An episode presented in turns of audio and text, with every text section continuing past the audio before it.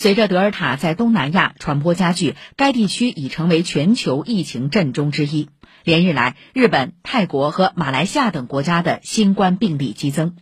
日本七月三十一号新增确诊病例超过一点二万例，已经是连续三天破万。冲绳和京都等十个都府县新增病例创新高。随着病例激增，日本政府已决定将东京的紧急状态延长到八月底，并将警报扩大到首都圈三县和大阪府。泰国七月三十一号新增确诊病例超过一点八万例，新增死亡病例一百七十八例，均创下新高。泰国政府表示，德尔塔感染病例占全国病例的六成以上，占曼谷病例的百分之八十。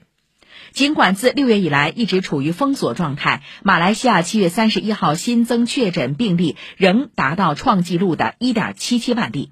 多地医院床位、呼吸机和氧气资源趋紧。越南目前累计确诊病例约十三点七万例，其中百分之八十五是在近一个月出现的。政府已宣布，将从今天开始对商业中心胡志明市和南部十八个地区实施为期两周的严格行动限制。